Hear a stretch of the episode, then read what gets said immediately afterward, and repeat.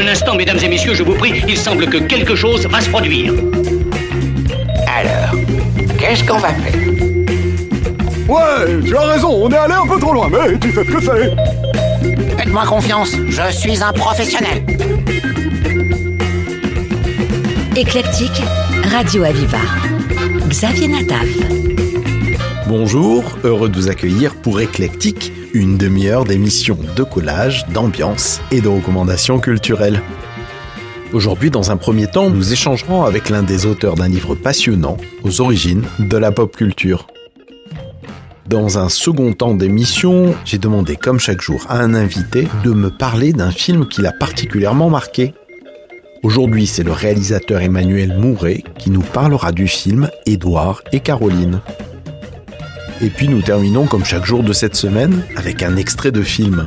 Aujourd'hui, Manhattan de Woody Allen, dont il faut bien reconnaître qu'il a son rond de serviette dans l'émission. Allez, vous avez le programme, installez-vous tranquillement, nous sommes ensemble pour 30 minutes et ça, c'est pas une mission impossible. Éclectique, le cabinet de curiosité de Radio Aviva.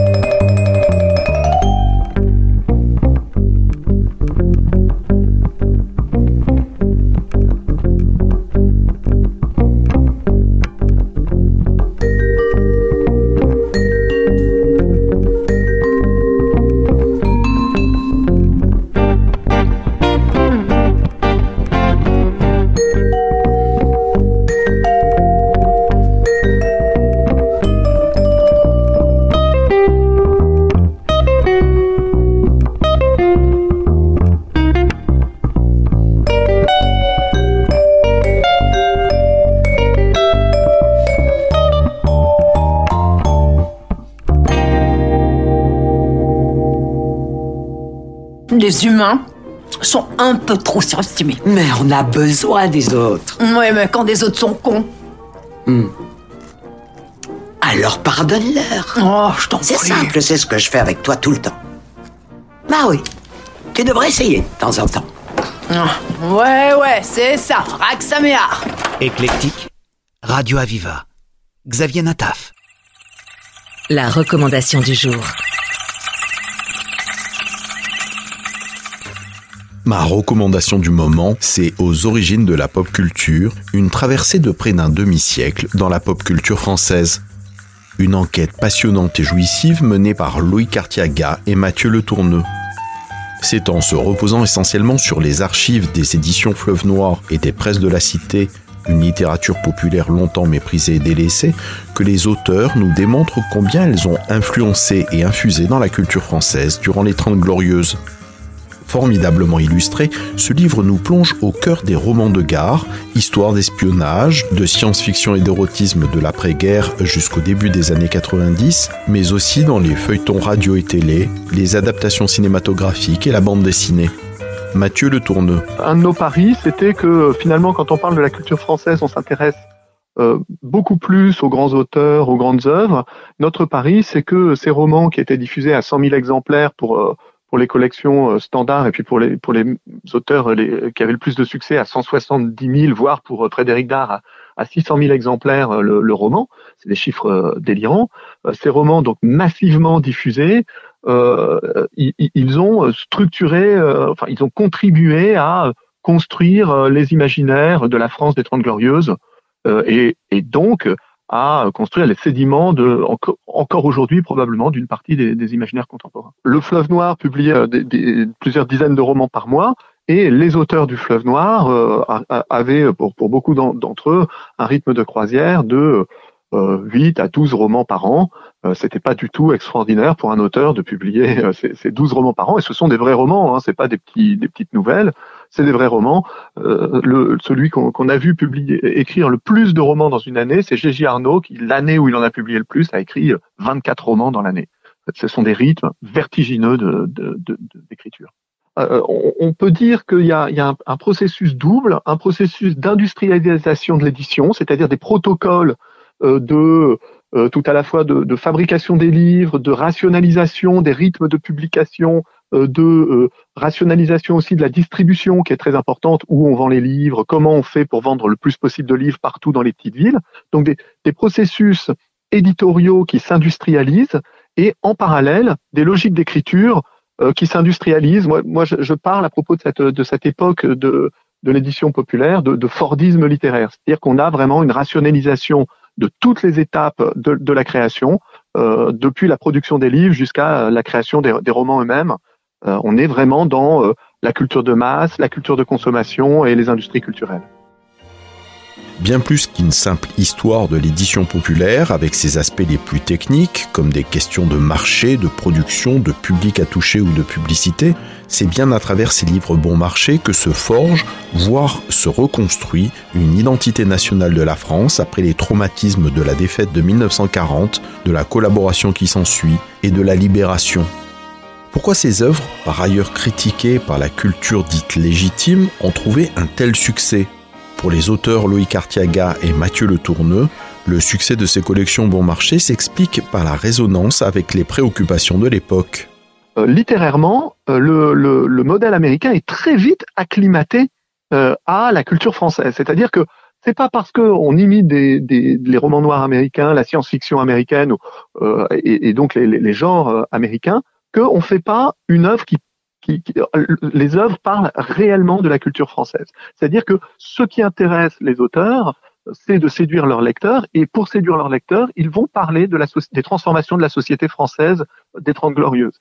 Et ça, c'est vraiment très frappant. On imite un style américain, mais les romans sont écrits par des Français, pour un lectorat français, et ils parlent des transformations de la France et de l'Europe à cette époque. C'est quoi? C'est l'équipement des ménages, euh, qui prend la forme fantasmatique de la science-fiction, par exemple.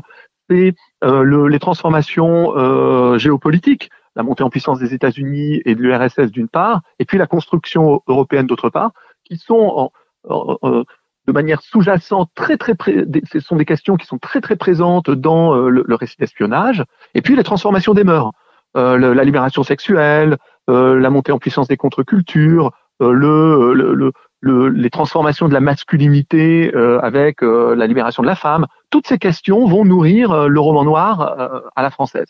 Et donc en fait, c'est pas parce qu'on s'inspire des modèles américains qu'on fait pas euh, une littérature qui est vraiment française et qui parle vraiment des transformations culturelles de l'époque. Alors ça, on parle pas de façon intellectuelle, hein, c'est pas des gens qui vont vous parler théoriquement de, de, de, de, de ces transformations, mais simplement comme c'est une littérature euh, écrite à la chaîne par des auteurs qui sont soucieux de, de séduire euh, le, le, le, lecteur, eh ben intuitivement, ils vont évoquer des questions qui sont les questions euh, euh qui, qui, nourrissent les médias de l'époque, les préoccupations des lecteurs de l'époque. Et, et, donc, ce qui, est, ce qui est fascinant dans cette littérature, qui n'est pas une littérature intellectuelle, encore une fois, c'est que malgré tout, on entend ou on reconnaît euh, les euh, les questions de la société de l'époque, les, les, préoccupations des lecteurs de l'époque, dans une version qui est une version euh, euh très euh, très réactionnaire. Hein. Il faut bien dire que ce ne sont pas des auteurs qui sont très marqués par les idées progressistes. Hein. C'est toujours compliqué de dire est-ce que ça illustre Est-ce que ça reflète les préoccupations ou est-ce que ça les construit? En fait, on peut dire que euh, ça, donne une forme lisible et en donnant une forme lisible, bah, ça donne une forme malgré tout aux préoccupations. Et c'est pour ça que c'est vraiment quelque chose de, de, de fascinant, c'est que on voit bien que les auteurs se nourrissent de la presse, des discours de l'époque et ils se disent bah tiens on parle on parle des hippies, bah, je vais faire un roman policier sur les hippies, on parle de la libération de la, femme, bah, je vais je vais raconter une histoire d'une fille qui se qui est trop libérée et qui finit mal ou des choses comme ça.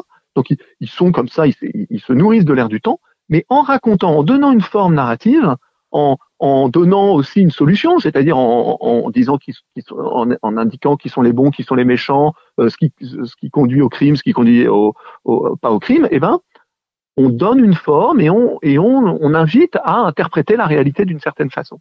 Donc on peut vraiment dire qu'ils illustrent les représentations du temps ou les préoccupations du temps, et malgré tout, ils tendent à donner une lecture du monde qui va euh, nourrir les imaginaires de l'époque.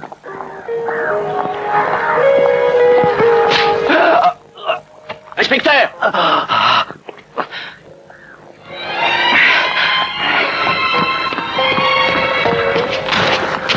C'est moi qui ai descendu les filles, elles savaient trop de choses. À quel sujet Dans, dans deux jours, tout sautera, Beyrouth sera totalement volatilisé.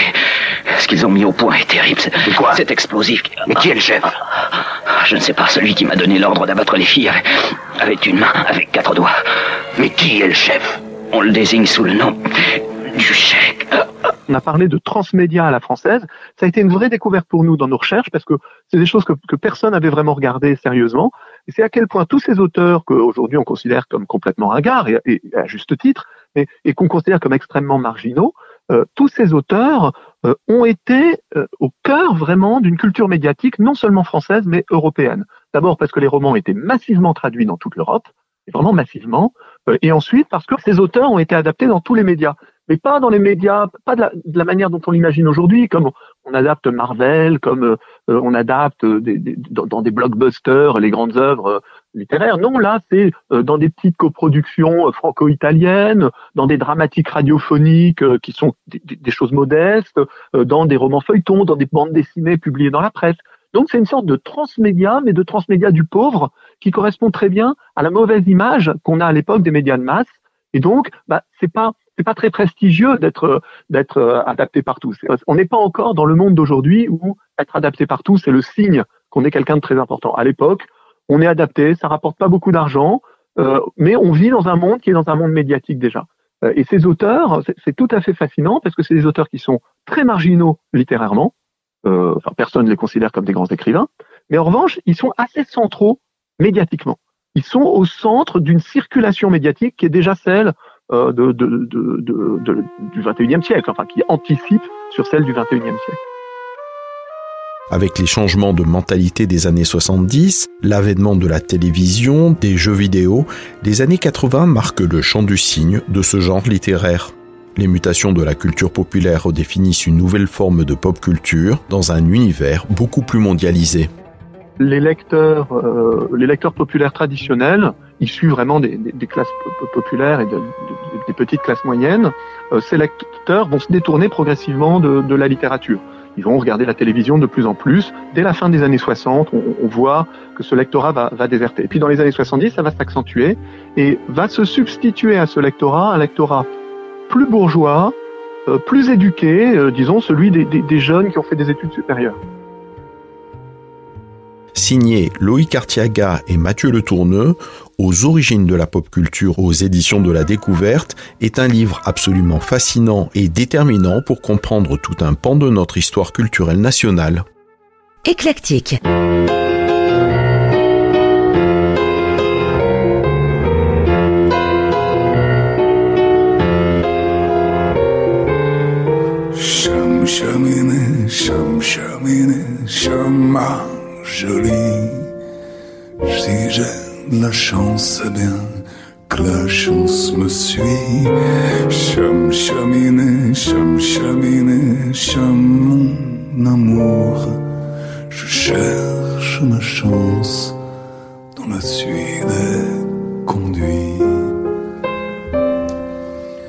Si tu m'embrasses, c'est de la chance aussi.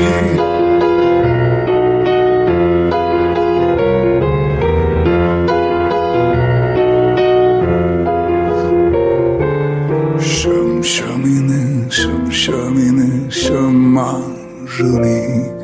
J'ai bien la chance lorsque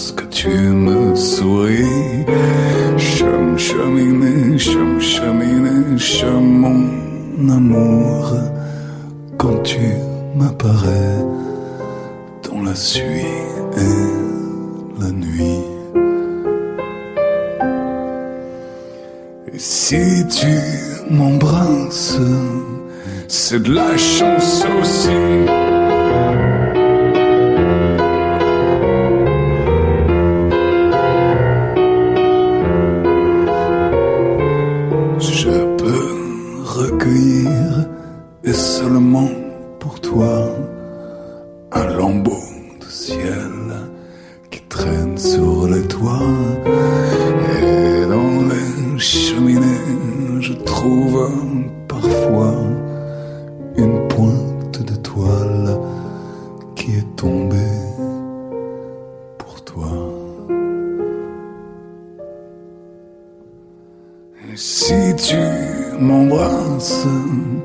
C'est de la chance aussi.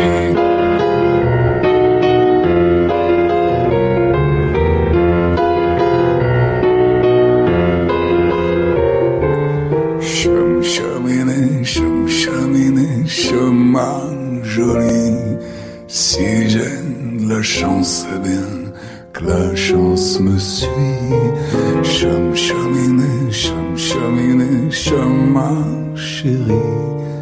Je cherche ma chance dans la suie des conduits. Et si tu m'embrasses, c'est de la chance aussi.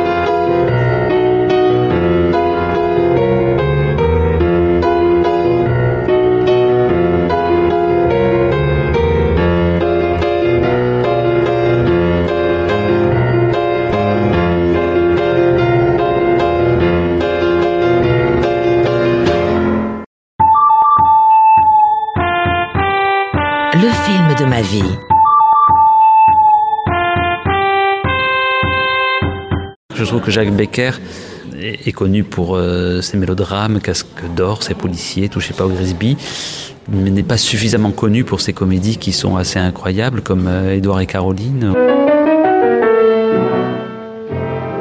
Emmanuel Mouret est réalisateur et comédien. On lui doit une dizaine de longs métrages, dont Mademoiselle de Jonquière, Les choses qu'on dit, les choses qu'on fait, et sur les écrans ces temps-ci, Chronique d'une liaison passagère. Euh, Édouard et Caroline, c'est un, un film qui est, je crois qu'il est le 51, qui a frappé absolument euh, tous- les gens de la nouvelle vague de par, euh, euh, sa fraîcheur, de, cette façon, on va dire, de dramatiser quelque chose qui pourrait paraître anodin. Et par une écriture ciselée, intelligente. Quoi Je te hais, je te hais. Tu es immonde.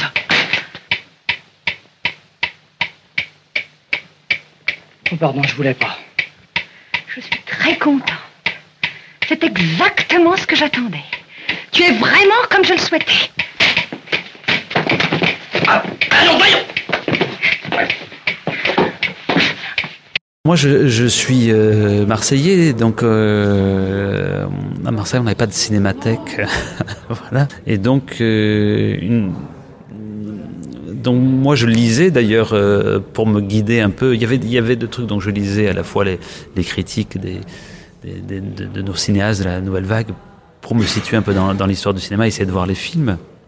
Mais euh, il y avait le cinéma de minuit et le ciné-club à la télé et où on pouvait enregistrer euh, le soir et donc les, cassettes vidéo ont beaucoup compté avec un, un, un vidéoclub aussi qui était important à Marseille et donc euh, euh, je sais plus si c'était au cinéma de minuit ou au ciné-club probablement au cinéma de minuit euh, voilà que je suis tombé sur euh, sur Jacques Becker et oui c'était une, une sorte de révélation euh, T'avais une robe ravissante. Maintenant, tu es absolument ridicule. Ah, c'est réussi. Et puis t'as même pas été foutu de la couper proprement. Elle est plus longue derrière que devant. Mais c'est exprès, c'est fait exprès, c'est le mouvement plongeant. Grotesque C'est un film, je trouve, qui est très intéressant aujourd'hui parce que ce qui est saisissant, et notamment dans le début du film, c'est le quotidien d'un couple, d'un jeune couple. Et euh, aujourd'hui, cette notion de quotidien, on aurait tendance à, à vouloir la capter. Euh, on parle de captation puisque grâce à des moyens techniques très légers euh, et tout ça, on peut, saisir les choses. Alors qu'à l'époque, tout était tourné en studio et on était obligé de, tout écrire euh, à l'avance, de découper, de le penser, de voilà. Et, j'ai le sentiment, enfin en tout cas moi ce que ça m'a éclairé, c'est ce fait de découper justement ce quotidien, le banal et tout ça, pour le dramatiser, de distinguer les choses, de les, les dé- les détacher pour les réunir et pour les dramatiser. Quand je dis dramatiser, c'est pas pour en faire quelque chose de dramatique, mais c'est pour en saisir leur, euh, leur intensité. Et ça, non, j'aurais pu le découvrir chez d'autres cinéastes, mais c'est vraiment, euh, c'est vraiment euh, Jacques Becker et Édouard et Caroline qui, qui m'ont fait cet effet-là. Écoute, voilà ce que je voulais te demander. Tout à l'heure, j'avais l'intention d'aller chez maman. Maintenant, il est tellement tard que si j'arrive chez elle à cette heure-ci, elle va être complètement affolée. Donné ce qui se passe, ça ne va pas simplifier les choses. Alors voilà, si ça ne t'ennuie pas trop, il faudrait peut-être mieux que je reste ici. Et puis toi, tu t'en irais Où ça?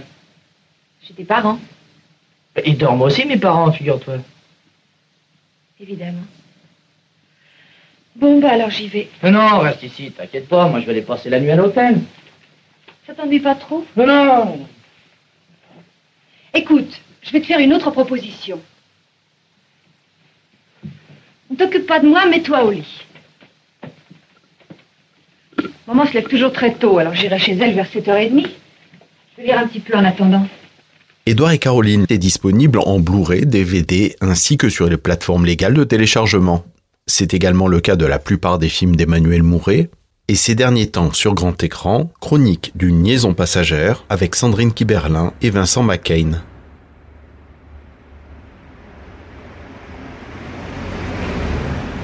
Le film date de 1979. Il a reçu quantité de prix dont César du meilleur film étranger en 1980. Je parle bien entendu de Manhattan de Woody Allen, l'histoire d'Isaac Davis, un auteur à sketch comique à New York, que son épouse vient de quitter. Il a désormais une relation avec Tracy et la scène commence quand il se balade dans un musée. Tu vois, je trouve que ces photos sont très intéressantes. Je vais Oui, dire. moi aussi. Ouais. En fait, il t'arrive de te servir de l'appareil que je t'ai offert? Ouais, je m'en sers constamment. J'ai fait plein de photos au cours d'art dramatique. Ouais. C'est marrant, chouette. Dis donc, hein, pourquoi on dirait toujours que tu parles comme la souris dans les Tom et Jerry? Et ça va, tu te fiches de moi Ouais, mais c'est vrai, Tu ça peux me- parler si tu t'entendais, mon vieux, tu gênes. Mais sérieusement, j'aurais la souris qui parle. Ça doit être merci. Je sais, c'est vrai, c'est moi je gêne, mais qu'est-ce que tu veux, c'est dans ma nature. Qu'est-ce que tu fais ici Salut Tu, tu es là depuis quand Mais Non, mais franchement, on parlait justement Ah, c'est de toi. mais qu'est-ce que, mais qu'est-ce que, qu'est-ce que tu faisais? Mais, Tu nous suis partout comme un petit chien, mais c'est dingue ça. Comment ça va, salut Ça va, ça va très bien. C'est drôle parce qu'on figure-toi, on parlait de toi. On avait tous envie d'aller voir Shakespeare dans le parc samedi ou dimanche. Ah Toi, oui, si très c'est bonne idée, je Oh suis oui, ce partant, moi. bien. Ah, euh, voici Et mon ami, Mary Wilk, Isaac Davis et Tracy. Bonsoir, enchanté.